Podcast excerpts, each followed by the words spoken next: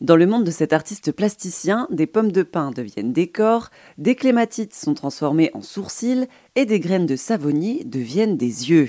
Sylvain Trabu fabrique des personnages fantastiques à base d'éléments végétaux qu'il trouve dans la nature et le monde qu'il fabrique est totalement immersif et extraordinaire. Moi, j'ai grandi à la campagne, euh, donc dans le Gers, et effectivement, euh, j'ai eu un rapport à la nature euh, très fort très tôt. Et je faisais ce genre d'activité manuelle. C'est pour ça qu'il y a une, une, réception sur mon travail aussi. C'est qu'en fait, je pense que beaucoup de personnes font déjà ça, mais de manière différente, ou l'ont fait. Euh, moi, moi, j'ai commencé tôt à essayer de faire des personnages avec des avec des marrons et des, des allumettes, on va dire des cure-dents à l'époque. Et après, j'ai eu tout un parcours au niveau des études et du travail où, où c'était dans, ça restait dans le domaine artistique et créatif. Et euh, je dirais passer la quarantaine ou aux alentours de la quarantaine, naturellement, il y a quelque chose qui s'est fait où j'ai eu envie de retourner un petit peu à tout ce qui m'avait beaucoup plu euh, dans mon parcours.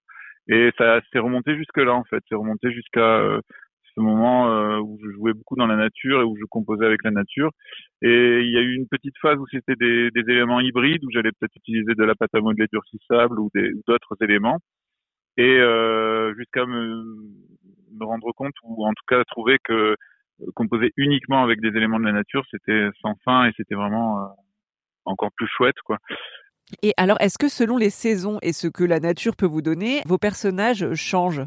Euh, Totalement. Et, en fait, euh, bah, par exemple, au printemps, euh, les couleurs vives des fleurs vont vraiment venir le temps d'une photographie ou d'une vidéo donner vraiment des, des couleurs ouais très vives aux personnages mais ce sera les personnages les plus éphémères, ou en tout cas cette partie-là qui peut être décorative sur les personnages sera la plus éphémère.